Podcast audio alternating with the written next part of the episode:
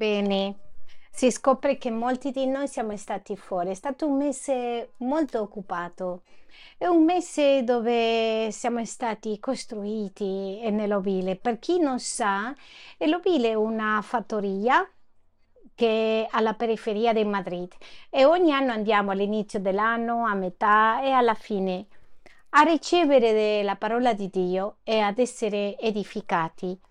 Ha iniziato leader in giugno e poi abbiamo finito tutto il mese con Radicale. Alvaro, Cristi e io siamo stati a leader e poi siamo andati una settimana in vacanza e poi siamo tornati di nuovo per le due settimane dei Radicali. E durante tutto questo tempo Dio parlò fortemente al mio cuore in tre punti e questi tre punti sono collegati tra loro e se noi lavoriamo questi tre punti mi fermeranno la crescita con Dio e questi tre punti sono la religiosità, la insicurezza e l'amarezza. Nel campamento dei leader il nostro pastore Davide ha parlato sulla religiosità ed era come se Dio avrebbe preso un megafono e avrebbe parlato fortemente ai nostri cuori. Lui ci ha detto che la religiosità, una persona che è influenzata dallo spirito di religiosità, ha fama di essere vivo, ma questa persona davvero è completamente morta. E in Apocalisse, nella lettera di Apocalisse, dice Sii vigilante e rafforza il resto che sta per morire, poiché non ho trovato le tue opere perfette davanti al mio Dio. Quando abbiamo un spirito religioso, anche se vogliamo compiacere a Dio, non riusciremo, perché la mia carne non lo farà mai piacere a Dio. E nello Spirito, lo Spirito Santo è chi mette il volere e il fare nella nostra volontà è quello che aiuta a compiacere a Dio. Quindi questa persona come si produce questo spirito di religiosità nella mia vita? Si produce quando io le do più enfasi o le do più importanza all'attività nella Chiesa, quando divento attivista e comincio a perdere la mia relazione con Dio, quando gli do ingresso alla mia vita questo spirito quando ricevo una norma e la mettiamo per legge, entri nello spirito religioso. Tante volte le norme diventano più importanti che le persone. Che cosa è più importante? Le norme, le regole o le persone? Il Signore ha guarito persone quando era visto che non si doveva guarire nel Shabbat. Era sopra la legge e il cuore delle persone quando puntiamo sulla tradizione, sulla tradizione di fare cose, di più che il nostro rapporto con Dio. In questo momento entra lo spirito religioso e questo spirito mm, è caratterizzato perché ci fa sentire infelici, miserabili, perdiamo la capacità di godere la vita e anche la vita con il Signore. È caratterizzato anche per la mancanza di grazia, la, la mancanza di compassione. Al momento di trattare con le persone trattiamo con asperezza, con, eh, con durezza, non con dolcezza. Quando abbiamo la influenza di questo spirito religioso, agiamo fingiamo qualcosa che non siamo. E nella seconda lettera di Timoteo 3:5 dice: Poiché nel numero di costoro ci sono quelli che si insinuano nelle case e circuiscono donete cariche di peccati, agitate da varie passioni. Quando manca questo potere, questo potere è l'unico capace di aiutarci ad essere ubbidienti quando ci manca praticamente la nostra vita è asciutta, è arida, è vuota. Non lo so, vi ricordate Nicodemo che era un uomo che era pieno di legge, conoscenza, era molto studiato, era intelligente, insegna, insegnava, aveva molta influenza, ma era un uomo che viveva nella legge. Non era neanche nemmeno rinato di nuovo. Quando ha incontrato Gesù, cosa l'ha detto Gesù? L'ha detto che per eh, vedere il regno dei cieli doveva essere battezzato nell'acqua e nello Spirito e lui non riusciva a capire. Quando diventiamo religiosi ci sono cose, insegnamenti, versetti nella Bibbia che non, non entrano e non entrano perché non abbiamo la capacità di capirlo, perché non è lo Spirito Santo facendo rema nel cuore. C'è un altro versetto che dice le lettere e i testi uccidono, ma lo Spirito vivifica. Lo Spirito Santo ti porta vita e fa vita nella mia vita la sua parola. Gesù quando era con i suoi discepoli, lui par- le parlò al popolo di Israele e le ha detto che chi crede in me, come dicono le scritture, dal suo interiore che cosa mangeranno? Scorreranno fiumi di acqua viva.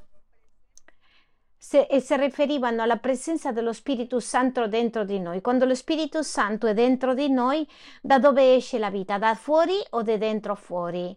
Dall'interno fuori. E nel mattino ho fatto un esempio e lo useremo molto la immaginazione. Oggi useremo la immaginazione. Ti invito a chiudere gli occhi lì dove sei e di immaginare una grande, grande acqua che corre, che trabocca e tu sei molto vicino a questo, a questo flusso di acqua e quest'acqua comincia a bagnarti, a spruzzarti. Apriamo gli occhi. Quanti di noi siamo rinfrescati dopo vedere questo flusso di acqua? Penso che tanti di noi. Questo è lo Spirito Santo. Quando lo Spirito Santo è dentro di noi, io sono la prima che ricevo vita e una volta che ricevo questa vita, cosa succede? Posso donare vita alle persone che sono intorno a me. Ci sono certi alcuni sintomi della religiosità e andiamo velocemente per loro. Il primo sintomo è la mancanza di libertà. Cosa fa la mancanza di libertà? Fa che noi siamo attenti a seguire protocolli, moduli, metodi e perdiamo di vista la guida dello Spirito Santo. Ci mettiamo in una mm, griglia, in un quadro che non possiamo uscire. Per esempio, un esempio semplice, ehm, se improvvisamente fai il devozionale al mattino, sempre è dallo stesso modo non ti fai guidare dallo Spirito Santo, per esempio metti un po' di musica, lo adori, poi leggo la Bibbia e poi prego, però uno di questi giorni come ti sembra se lo Spirito Santo ti fluisce e soltanto preghi o soltanto leghi la Bibbia o soltanto ringrazi? Abbiamo bisogno di questa libertà per pregare, per avvicinarci a Dio. In Galata 5, dell'1 al 5, dice così. Andiamo a leggere di queste cinque, andiamo a leggere due. Cristo chi ha, ci ha liberati perché fossimo liberi. State dunque saldi e non vi lasciate porre di nuovo sotto il gioco della schiavitù. Di che mi devo assicurare? Di rimanere libero. E come? Rimango libero non diventando schiavo a che cosa? Alla legge. Poi nel versetto 4 dice, voi che volete essere giustificati dalla legge siete separati da Cristo, siete scaduti dalla grazia. Ogni volta che io cerco nelle mie forze di compiere i comandamenti, la legge, cosa veramente questo mi avvicina o mi allontana di Cristo? Questo mi allontana di Cristo, la legge mi condanna e invece di essere vicino sarò lontano, pieno di colpa, pieno di condanna. L'altra parte dice, poiché quando noi è in spirito per fede che aspettiamo la speranza della giustizia quando lo Spirito Santo veramente è nella nostra vita, la nostra giustizia da dove viene? Dai nostri atti di giustizia o di fede di credere in ciò che Dio ha fatto. La nostra giustizia viene dal credere di quello che Cristo già ha fatto per noi. Un altro sintomo che di religiosità è il controllo, la oppressione. Andiamo a Luca 11, 46. E dice, ed egli disse, Guai anche a voi, dottori dalla legge, perché caricate alla gente di pesi difficili da portare e voi non toccate quei pesi neppure con un dito. Quando c'è religiosità c'è controllo e oppressione e le persone che sono intorno lo sperimentano o no. Questo si sperimenta anche all'ora di consigliare o di chiamare l'attenzione a questa persona. Facciamo come le migliori intenzioni, ma quando lo facciamo nella carne, non nello spirito, come si fa la, questa correzione alla persona? Questa persona comincia a sperimentare controllo, oppressione, quando in realtà non siamo guidati dallo Spirito Santo. Cosa porta al, sulla, la vita di questa persona? Voglia di alzarsi, voglia di uscire da questa situazione. Ed è l'ultimo punto di questa religiosità, dei sintomi di religiosità e giudicare, condannare altri. Quando siamo influenzati di questo spirito religioso, iniziamo a giudicare l'esterno, quello che questa persona ha fatto, quello che questa persona ha fatto, ha detto, o ha smesso da fare o ha smesso da dire. Siamo arrivati incluso a chiedere, a discutere abbigliamento, Uh, e con questo accusiamo che togliere la spiritualità di questa persona. Quando siamo andati a Israele, vi ricordate quando andiamo alla cupola dorata? Chi è andato alla cupola dorata? Quando arrivi lì, che è una zona musulmana, cosa ti mandano a coprire? I ginocchi non si possono vedere perché si vedono i ginocchi praticamente devi uscire da questo posto, ti devi coprire, non puoi entrare se non sei coperto, se, se ti vedono le spalle, anche le spalle, anche devi coprirti, mandano a coprirti e ti portano fuori. E quello facevano i farisei. E nella epoca di Gesù quello che facevano? Giudicare per l'esterno e una volta i discepoli di Gesù mangiavano e sono dimenticati di lavarsi le mani e i farisei sono lamentati da, a Gesù. Qual è stata la risposta di Gesù? Ipocrita. Quello che contamina l'uomo non è quello che entra, sino quello che esce dal cuore dell'uomo. Quello che ci contamina non, non viene da fuori, sino di ciò che è dentro, non è quello che mi ha detto, che ha fatto, sino è quello che è dentro del mio cuore. Matteo 6 del 22 al 24 e dice così, la lampada del corpo è l'occhio. Se dunque il tuo occhio è limpido, tutto il tuo corpo sarà illuminato. Cos'è l'occhio? Una lampada per illuminarsi. Se la lampada è spenta, io che vengo dalla costa, quando andava via la luce qui non succede, quello, la prima cosa che facevo era accendere una candelina, ma prima di accendere cominciavano a inciampare con tutto quello che era intorno. E questa candelina ha la capacità di fare luce a corta distanza, non la capacità di progettare. Qual è la funzione del mio occhio? È la funzione che ha una lampada, illuminare. Quando il tuo occhio è guarito, tutto il tuo corpo è pieno di luce ma quando il tuo occhio è malato, tutto il tuo corpo è pieno di oscurità e se la luce che credi pensi avere davvero è oscurità, quanto è densa l'oscurità? Ora la domanda è, come so se veramente il mio occhio è sano? Come so che la lampada è veramente accesa? Come so se sono in luce o in tenebre? Lo capiremo un pochettino di più in questo versetto, Matteo 7 dell'1 al 6. Non giudicate affinché non siate giudicati, perché con il giudizio con quale giudicate sarete giudicati e con la misura con la quale misurate sarà misurato a voi. Il 3 perché guardi la pagliuzza che è nell'occhio del tuo fratello, mentre non scorgi la trave che è nell'occhio tuo. E il 4. Oh, come potrai tu dire al tuo fratello, lascia che io ti tolga dall'occhio la pagliuzza mentre la trave è nell'occhio tuo? Quindi ti invito a osservare questa immagine che a continuazione e lì c'è la paglia nell'occhio del mio fratello. Quando c'è paglia nell'occhio dell'altra persona, può entrare luce o no? Può ricevere la luce o no? Entra ma poco perché la paglia eh, impedisce vedere correttamente, anche dà fastidio.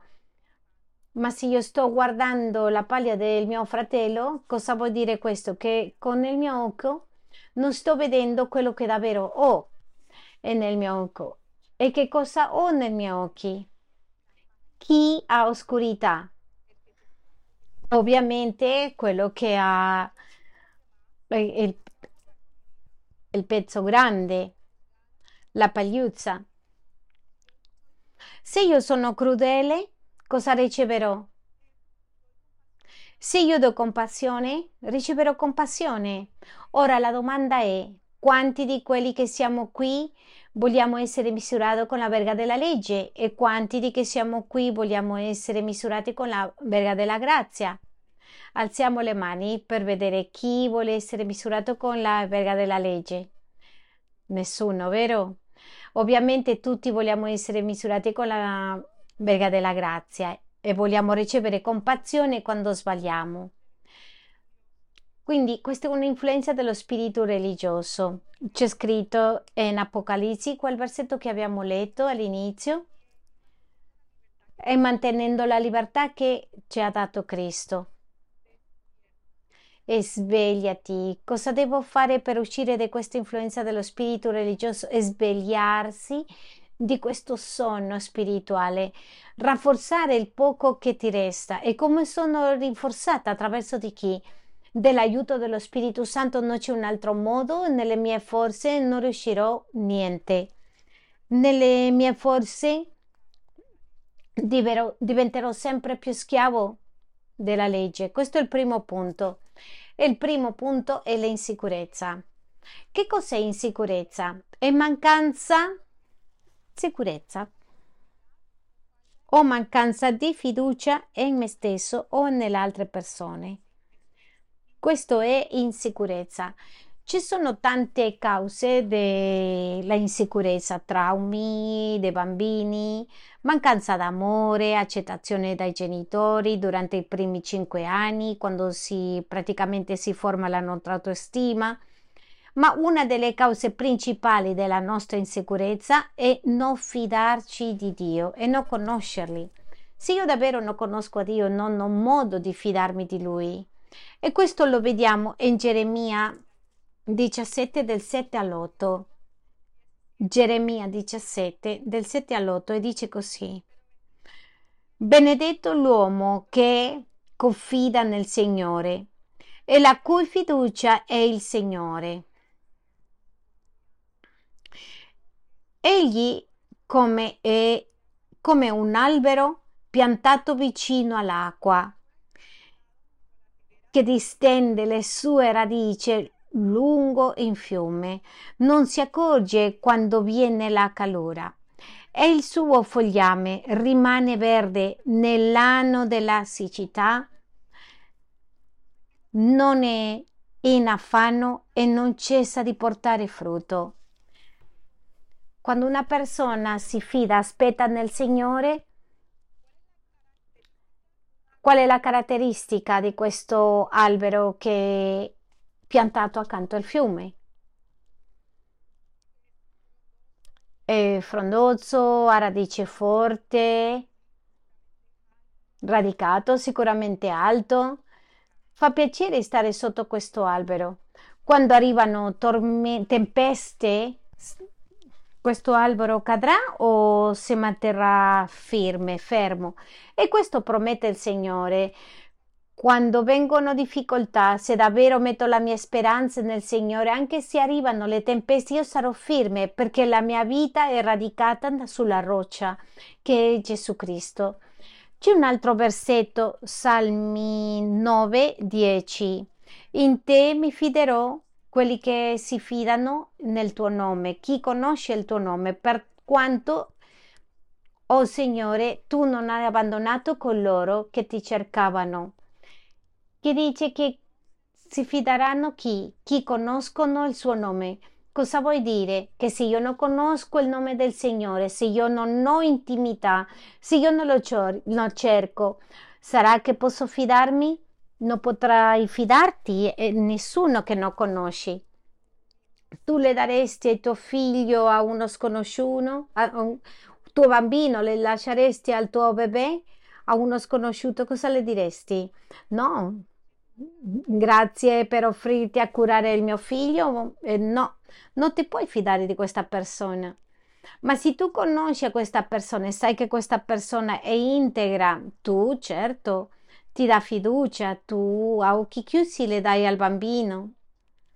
Deuteronomio 31:8 e dice: Il Signore cammina egli stesso davanti a te, egli sarà con te, non ti lascerà e non ti abbandonerà, non temere e non, e non perdeti dell'animo, sapendo che Dio non deluderà non mi abbandonerà. Le persone che sono accanto a te ti deludono, tua madre può deluderti, tuo padre può deluderti, fare promesse e non soddisfarli, tuo marito può deluderti, ferirti, ma Dio mai, mai, mai ti deluderà.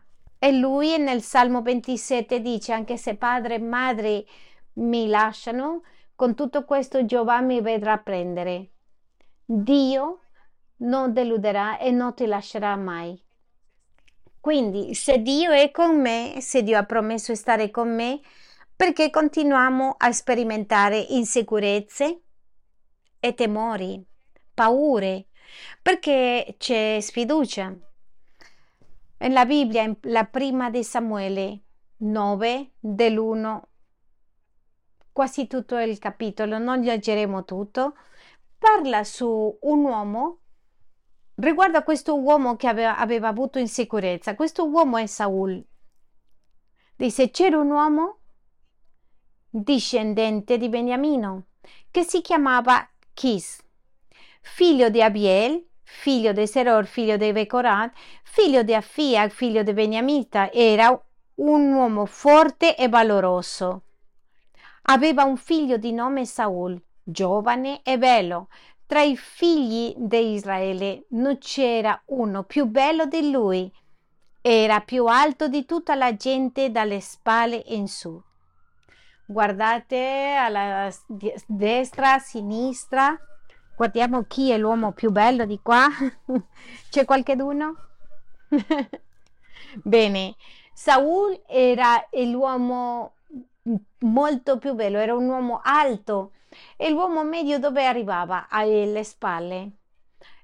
E risulta che si scopre che a padre di Assis ha perso gli asini e Saul è andato a cercare degli asini con i suoi servi, cercava dappertutto, ovunque sono salite delle, delle montagne, non apparivano questi asini. Sono passati circa tre giorni e Saul dice al servo: Penso che è tempo di tornare indietro perché non troviamo gli asini. Penso che in questo momento mio padre sarà preoccupato per noi più che gli asini. Quindi il servo gli dice: No, qui in quest'area abita un uomo che è un profeta di Dio, è un vedente. Andiamo a chiedergli. Siete, sono andati a cercare questo profeta e quando lo trovarono e il profeta sapeva già chi era in anticipo questo uomo, perché Dio aveva parlato al profeta e le aveva detto che domani a quest'ora troverà il futuro re di Israele. E Dio le ha detto qual era la missione, qual era lo scopo di questo nuovo re ed era liberare a Israele dai Filistei. Quando Samuele vede a Saul, immediatamente l'ha riconosciuto e le ha detto questo è l'uomo, Dio le ha parlato e l'ha invitato a un monte ad adorare e c'erano 30 invitati in più. Ma Saul era l'invitato di onore e Saul non lo sapeva, Dio lo sapeva Samuele lo sapeva e tutto questo cibo era preparato per Saulo. Le ha dato la migliore carne, il meglio del meglio. Il giorno successivo Samuele le dice a Saul che le accompagnerebbe alle porte della città per eh, salutarlo. Ma lì ha ricevuto un messaggio del Signore. Ha finito andando via il servo e è rimasto Saul. Però Samuele aveva detto che a, a Saul che gli asini sono, sono già trovate. Saul non aveva bisogno di chiedere, perché lo stesso profeta le, le, disse dove si trovavano gli asini prima di chiedere. Siamo chiari fino lì? Bene. Più tardi il servo di Saul va via e rimane Saul. E nella prima lettera di Samuele 9:20 dice Samuele 9:20 Quando le asine smarrite tre giorni fa, non dartene pensiero perché sono state ritrovate, perché per chi e quanto c'è di meglio in Israele, non è forse per te e per tutta casa di tuo padre. Saul rispose non sono io un beniamita di una delle più piccole tribù di Israele. La mia famiglia è la più piccola fra tutte le famiglie dalla tribù di Beniamino. Perché dunque mi parli così? Abbiamo cominciato a dire che il padre di Saulo era importante, e potente. E Saul cosa dice? So, vengo di una famiglia insignificante. Perché mi parli di questo modo? Le dice Saul a Samuele. E poi, nella prima di Samuele 10, nel versetto 10, Samuele prende una bottiglia di olivo e giunsero Giva. E nel versetto 10 dice così, ha dato un bacio a Saul, ha detto allora una schiera di profeti si fece incontro a Saul. Allora lo Spirito di Dio lo investì ed egli si mise a profetizzare in mezzo a loro. Quando mi lasci oggi vedrai due uomini accanto alla tomba di Rachel e nel confine del territorio di Beniamino. Ti diranno che l'asini sono trovati dal, che tuo padre ha smesso di preoccuparsi degli asini e adesso è preoccupato da te. Cosa dice Samuele a Saul? Che quando andasse via la prima persona che si incontrerà è dei uomini che diranno dove sono gli asini. Non ti sembra questo incredibile? Che Dio usa queste persone per parlarti, che Dio ti ti ha avvertito, questo è stato il primo segno. Il secondo segno, quando arrivi, quando arrivi al, a Tabur, ti troverai con gli uomini, con tre uomini che vanno a Betel per adorare Dio.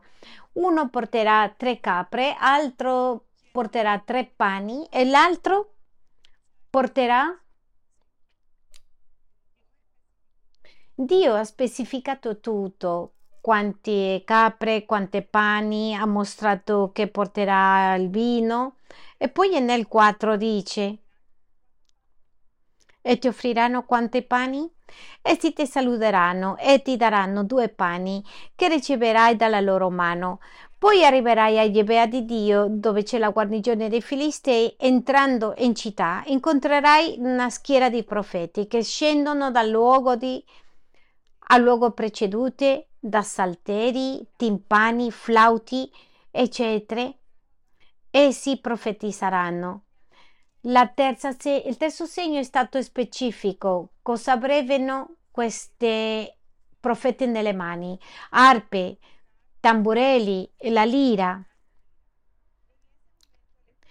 In questo momento lo Spirito del Signore ti investirà e tu profetizzerai con loro e sarai cambiato in un altro uomo. Saul in questo momento è stato trasformato in una persona nuova. Dopo che succedano questi segnali, fai quello che devi fare, perché Dio è con te.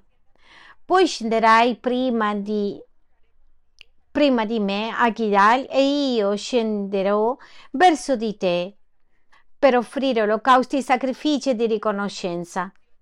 Tu aspetterai lì. E tutti i segni di Samuele sono avverati quel giorno. Quando Saul e il suo servo sono arrivati a Gibea, videro un gruppo di profeti avvicinarono. Allora lo Spirito di Dio è venuto potentemente sopra di Saul e lui cominciò a profetizzare. Quando quelli che hanno conoscevano a Saul hanno scoperto che cosa era accaduto e hanno detto anche Saul è profeta, allora la domanda è perché Dio gli dà tutti questi segni a Saul? E perché erano così specifiche? Cosa pensate? Perché Saul era insicuro e Dio si incaricò di fare conoscere a Saul che Dio era con lui e che fa, fa quello che fa, Dio l'aiuterebbe. L'ha dato i segni in modo che non ci sia nemmeno il meno dubbio che Dio avesse davvero scelto a lui, che non ci sia confusione, sarò io Signore o no? Non c'era parole, perché tutti i segnali si sono adempiuti in modo di potesse iniziare a rimuovere la insicurezza. E nel momento essere, della coronazione, Samuele invitò a tutto Israele per la coronazione. E cosa è successo con Saul? Cosa, ne, cosa pensi che è successo con Saul? Si è nascosto. E Dio cosa ha detto al profeta? È nascosto dietro di un bagaglio. Cosa ci mostra questo? Che la sua insicurezza non le permetteva confidarsi, confidare il 100% di Dio, anche se l'aveva chiamato, l'aveva scelto, la sua insicurezza non l'ha fatto confidarsi, fidarsi di Dio 100% e questa insicurezza più avanti ha fatto impedire lo scopo di Dio nella vita di Saul, perché alla fine Saul ha disobbedito, non era in grado di obbedire la voce di Dio, ha obbedito la voce del popolo. Perché pensi che ha preferito obbedire la voce del popolo prima che la voce di Dio? Perché era insicuro e perché voleva guadagnare ottenere l'approvazione della gente. La stessa cosa succede con noi. Il Signore ci chiama, ci sceglie, ci dà una missione, ci dà un compito, ma la insicurezza tante volte ci ferma. Non servo, non sono per questo, no Signore, dillo un altro. Quando il Signore ci ha detto già molte volte attraverso della sua parola che Lui è con noi, la prima cosa cosa ha fatto? Ci ha trasformati il cuore nascere di nuovo, mettere un cuore nuovo dentro di noi. Ma cosa ci ha mancato? La fiducia nelle promesse del Signore, in quello che il Signore dice.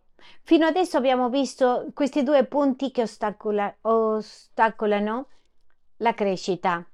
La religiosità mi secca, mi toglie il godimento la seconda cosa che, che ferma la crescita è la insicurezza, perché quando c'è insicurezza ascolto tutte le voci, tranne che la voce di Dio. E il terzo punto che mi atrofizza la mia crescita con Dio è l'amarezza. Cos'è l'amarezza? È un sentimento di frustrazione, di risentimento soprattutto per avere subito una delusione, ingiustizia o una perdita, quando per esempio muore qualcheduno.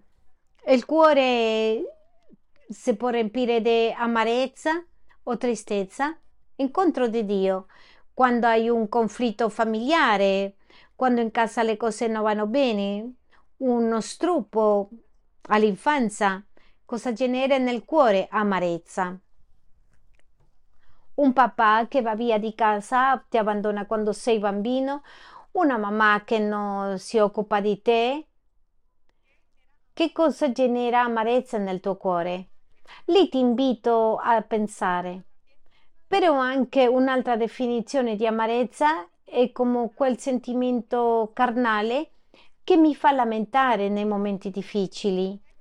In Esodo 15, lo leggeremo più avanti, vediamo Israele, che il popolo di Israele comincia a sperimentare una delusione. Israele, dove era prima di entrare al deserto di Shur, era in Egitto. E in Egitto com'era Israele? Come schiavi. Lì durò un periodo di 400 anni. Cosa ha fatto il Signore lì? L'ha mostrato miracoli impressionanti, l'ha guidato attraverso una colonna di fuoco, una colonna di nuvole, ha attraversato il mare rosso, l'ha diviso. Cosa ha fatto il Signore con le acque? Praticamente sollevò due muri alti, alti, alti, in modo che possano, pos- potessero passare in mezzo.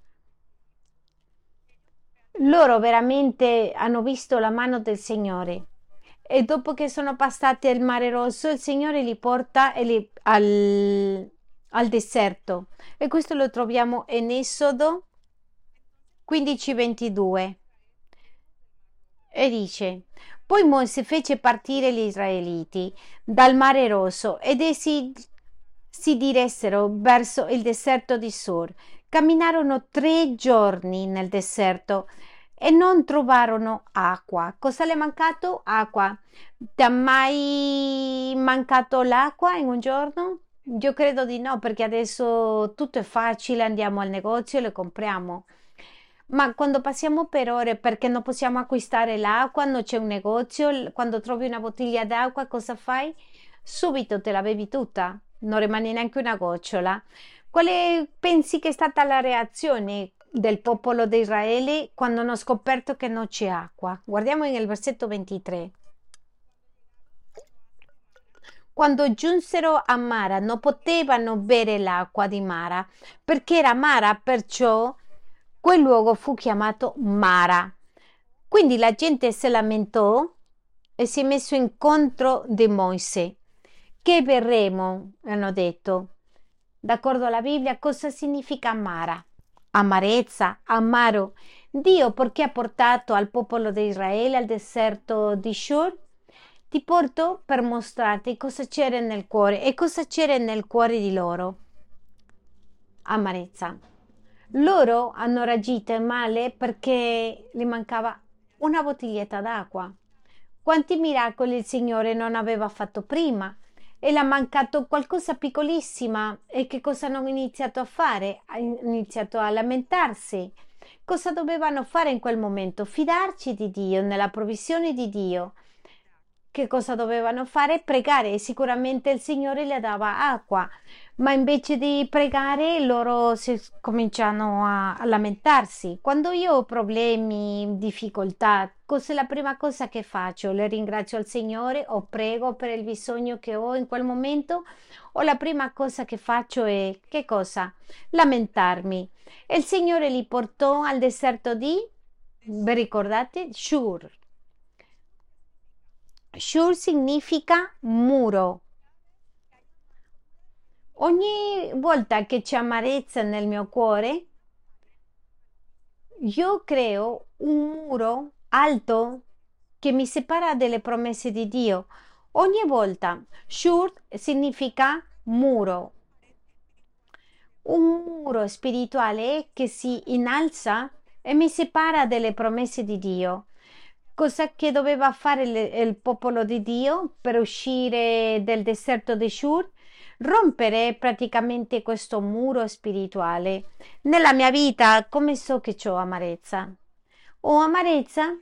Provo amarezza quando nella mia mente inizio a riavvivare momenti o ricordi, cose che sono accadute vent'anni fa, ma la tua mente sono vive come se fosse successo ieri.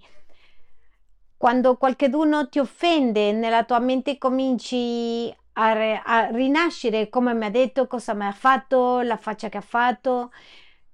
Rivivi nella tua mente una o un'altra volta anche i gesti, lì c'è amarezza. di un altro modo di, di sapere che c'è amarezza è quando io comincio a, a esigere i miei diritti. L'amarezza dice ho diritto di essere felice, di essere trattata bene, di essere rispettata. Ogni volta che io chiedo e esigo, esigo i miei diritti, c'è amarezza. Quando ci sfoghiamo, cosa dimostriamo quando ci sfoghiamo? Amarezza. La Bibbia dice che tutto quello che esce del, del cuore dell'uomo è quello che ogni volta che io mi sfogo con qualcuno, mi sto contaminando. Ogni volta che io mi sfogo e inizio a vivere i momenti, mi sto contaminando io stessa. Se non ci fosse l'amarezza, che cosa uscirebbe del cuore? quando qualcuno ti ferisce, quando qualcuno ti tratta male, quando ti insultano. Che cosa dovrebbe uscire del cuore quando non c'è amarezza? Perdono. È la prima cosa che esce dal cuore? No. Magari fosse così quando qualcuno ti fa qualcosa di cattivo. La prima reazione dovrebbe essere perdonare, quello che esce dalla nostra bocca è quello che riflette quello che c'è nel cuore. Nella Bibbia vediamo il caso dell'Apostolo Paolo, che lui ha vissuto tortura, naufragi, inseguimento. Questo lo troviamo nella lettera di Seconda Corinzi. Andiamo a leggere, lo possiamo leggere tutti insieme con purezza. Sì, è la seconda lettera dei Corinzi 6, 4. Con pazienza sopportiamo difficoltà e privazioni e calamità di ogni genere. Siamo stati picchiati, imprigionati, affrontiamo folle infero- inferocite, lavoriamo fino allo sfinimento, sopportiamo notti di insonni, abbiamo fame. Il versetto 6. Con purezza, con conoscenza, con pazienza, con bontà, Abbiamo visto, facciamo un parentesi, abbiamo visto che ha vissuto tante cose, ma cosa usciva dal suo cuore? Qual è stata la sua reazione? Violenza, volgarità, risentimento, amarezza? Questo è uscito dal suo cuore, no? Anche se la sua vita era in pericolo ed era stato colpito rabbiosamente, maltrattato, era per eh, veramente lamentarsi. Ma qual è stata la risposta di Paolo? E la risposta di Paolo riflette quello che c'è nel cuore. E dice, nel versetto 6, con purezza, con conoscenza, con pazienza, con bontà, con lo Spirito Santo, con amore sincero.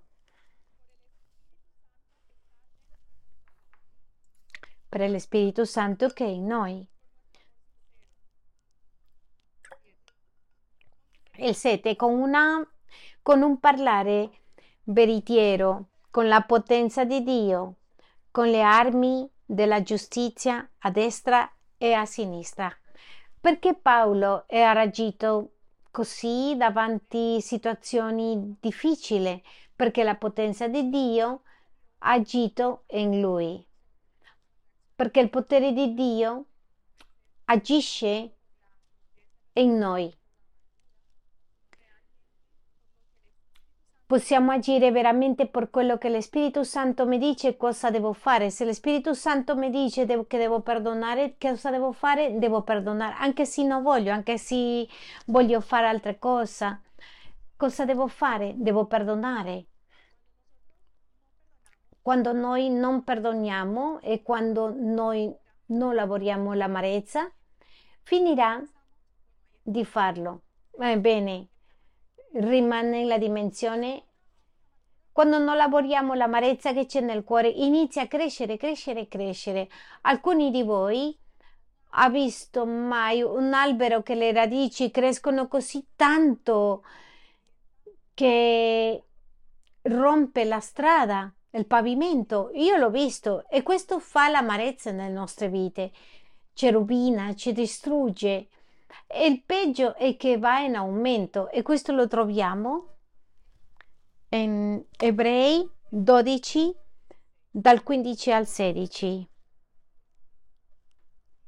E dice così, vigilando bene che nessuno resti privo della grazia di Dio, che nessuna radice velenosa venga fuori a darvi molestia e molti di voi ne siano contagiati. D'accordo a questo versetto, l'amarezza ha varie caratteristiche. La prima è che impedisce che io ricevo la grazia di Dio. Cos'è la grazia di Dio? L'aiuto, il favore, la forza che viene dal Signore. Poi dice che l'amarezza è velenosa. Cos'è velenosa? Cos'è quello che tu sappi di essere velenoso? Il serpente? Nelle pubblicità di insolito quando promuovono il tabacco, cos'è la prima cosa che appare? È dannoso? È velenoso? Cos'è veleno? Una sostanza sia chimica organica che quando entra nel nostro corpo produce morte o causa un disturbo forte. In questo stesso versetto dice che l'amarezza trastorna. Alterare l'equilibrio psichico e mentale. Quindi nella nostra mente cosa può succedere? Possiamo alterare il, l'equilibrio psichico, può essere turbato e l'amarezza si attacca, si appiccica. Quando il popolo rese conto che l'acqua fu amara, loro si lamentano si alza un muro di amarezza quando io me lamento e a volte pensiamo che ci lamentiamo per cose grandi, a volte ci lamentiamo per cose piccole. Se qualche, se qualche volta stai chiamando a qualcuno e non ti rispondono, ti dà rabbia quando non ti risponde il cellulare e dici ah allora per questa persona c'è il cellulare e non mi risponde o si sei nella stanza e la luce è accesa, vuoi dormire, la spegni e qualcuno arriva e te la accendi. Che cosa fai? Ah, ma perché mi hai acceso la luce? Che altra cosa? Quando qualcuno ha la gentilezza di offrirti colazione in casa e ti servono? Ah, ma io non volevo le uova così, io volevo di un altro modo. Quando c'è amarezza ci lamentiamo di tutto anche per il minimo. Allora cosa ha fatto il Signore con il popolo di Israele? Le ha portato quanto tempo al deserto? Tre giorni. Perché le ha portato tre giorni? Cosa rappresenta tre tre, il numero tre nella Bibbia? Rappresenta la morte e la resurrezione. A che cosa devo morire io in questa mattina? Forse i miei diritti o di, ho diritto di essere felice, ho, ho diritto di essere capito. A che cosa devo morire? alla mia agenda, ai miei piaceri, al modo che voglio che siano fatte le cose, al volere ricevere qualcosa che non sto ricevendo in questo momento. Che cosa deve morire? Se tu non muori, non potrai ricevere la vita che viene dal cielo. Il Signore dice nella sua parola che il seme di il grano di, deve morire così potrà vivere. Cosa devo fare io? Devo morire? Ci sono sintomi dell'amarezza, sintomi fi- fisici, emotivi e spirituali. Problemi, sintomi fisici sono problemi respiratori, insonnia, pressione arteriosa. Sintomi emotivi, alta ansia, depressione, paura, insicurezza, rabbia. E i sintomi spirituali, perdita spirituale, perdita di visione perché, perché ti concentri così tanto nel problema che perdi di vista l'intorno e perdi di vista completamente a Dio. Perdita dello scopo, perdita di fede. In Job 5 del 2 al 3 dice che il risentimento distrugge lo stolto L'amarezza caratterizzata perché nel cuore cosa trattieni? Risentimento. E che cosa fa il risentimento? Distruggi Lamentazioni 3 dice: Io sono l'uomo che ha visto afflizione sotto la verga del suo furore. Quando abbiamo amarezza nel cuore, cosa sperimentiamo dentro? Rabbia? Quando c'è rabbia, cosa succede? È come se avessimo una frustra ed essere di lutto tutto il tempo. E dice: Mi ha guidato nelle tenebre e non nella luce. Mi ha condotto, ha fatto camminare nelle tenebre e non nella luce. Si contro di me di nuovo volge la sua mano tutto il giorno. Cosa ti fa pensare questo? È in qualcosa che è lì vivo. Quindi i pensieri, le ferite del passato sono lì, vive, latenti. E se egli ha consumato la mia carne e la mia pelle, ha spezzato le mie ossa. L'amarezza ha conseguenze fisiche. Ha costruito contro di me e mi ha circondato di veleno e di affanno.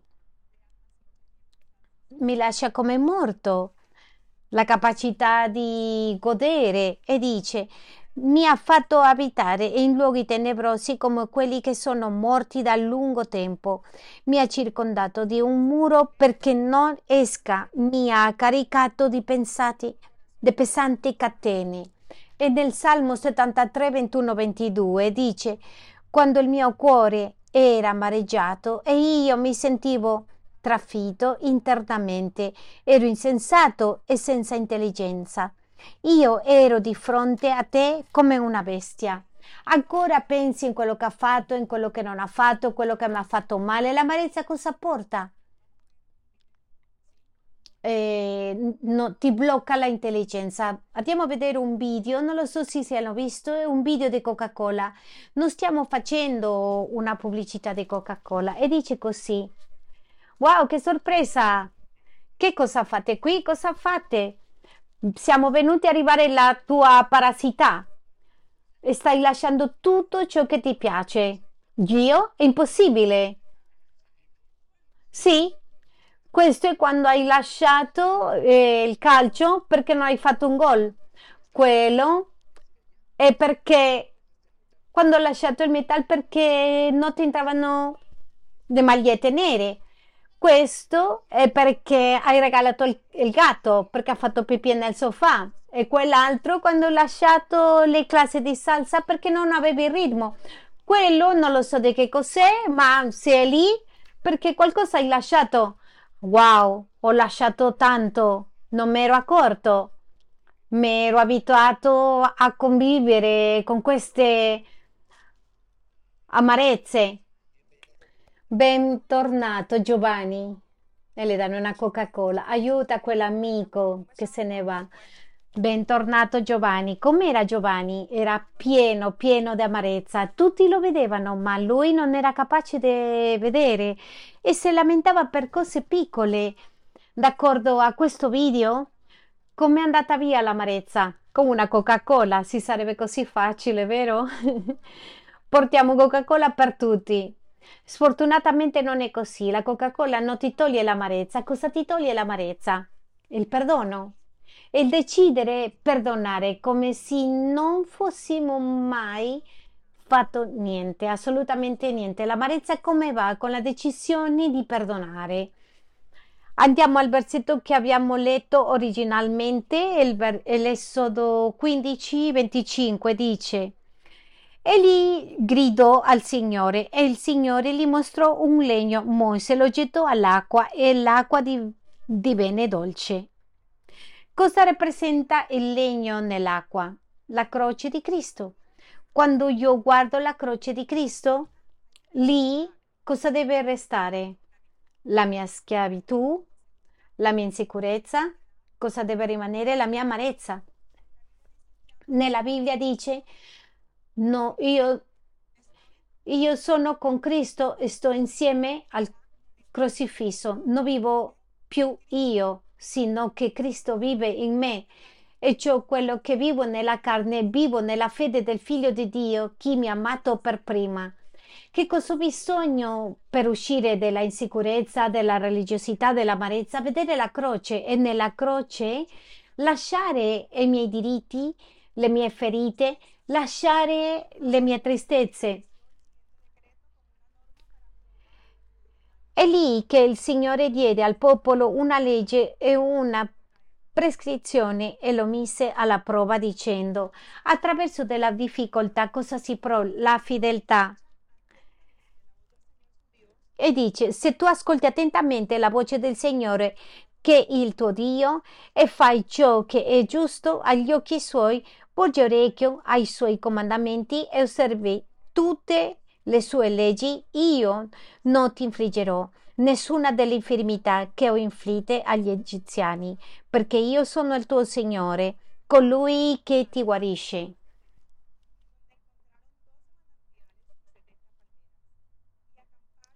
Poi giunsero a Elim, dove c'erano dodici sorgenti di acqua e settanta palme, e si accamparono lì presso le acque. Il Signore ci porterà al posto dei potenti, quando io imparo a conquistare a chi amare, quando io decido eliminare l'amarezza, la mia vita diventerà una fonte di benedizione per gli altri, una fonte che produce vita eterna. Per concludere, abbiamo detto che cosa faceva la religiosità? Mi toglie la freschezza, mi toglie eh, la gioia, mi asciuga dentro perché nelle mie forze non farò assolutamente niente. Non posso imitare quello che lo Spirito Santo soltanto Lui può fare. La insicurezza ti toglie i miei occhi di Dio, mi toglie la mia fiducia in Dio e fa che la missione che Dio mi ha dato non la faccia perché ho paura. Cosa fa l'amarezza? Crea un muro molto alto. Ogni volta che mi lamento l'amarezza, cosa fa? crea un muro che impedisce, impedisce, che io riceva le promesse di Dio. Ricordate che Saul è stato trasformato, che lui ha ricevuto un cuore nuovo. La trasformazione è un processo puntuale, non è un processo che dura un giorno. Ho ricevuto a Cristo e basta. No, la trasformazione è quotidiana, è continua. Che cos'è trasformazione? È dare forma o aspetto a qualcosa o qualcheduno. E nel Nuovo Testamento la trasformazione è la metamorfosi. C'è un animaletto che conosciamo noi che ha una metamorfosi. Qual è questo animaletto? Lo sapete? La farfalla. E inizia a essere un fruco e diventa una farfalla. Non si sforza per diventare una farfalla. Voglio essere una farfalla? No, non, me, non indossa un costume di farfalla, lui nasce con tutto ciò che ha bisogno dentro, per in seguito succede questo cambiamento e si manifesta all'esterno e sia visibile. La stessa cosa è la trasformazione. Comincia da dove? Da dentro, dall'interno e fuori. E cosa devo cercare ogni giorno? Cercare di essere trasformato da Dio. E la seconda lettera di Corinzi 3:18 Vorrei che lo leggiamo tutti insieme. La seconda lettera di Corinzi 3, versetto 18, dice così: E noi tutti, a viso scoperto, tutti, contemplando come in uno specchio la gloria del Signore, siamo trasformati nella sua stessa immagine. Cosa ho bisogno per essere trasformato. Ho bisogno di vederlo, avere comunione, intimità per riuscire a riflettere. Siamo trasformati nella sua stessa immagine di gloria in gloria, secondo l'azione del Signore che è lo Spirito. Ci fa sempre più simili a Lui, come siamo trasformati alla sua gloria, gloriosa immagine. Andiamo alla lettera ai Romani 12.2. Di che modo siamo trasformati? Qui c'è scritto in Romani 12.2. Non conformatevi a questo mondo, ma siate trasformati mediante il rinnovamento della vostra mente. Chi che mi trasforma? Dio. Dio mi trasforma in una persona nuova. Come?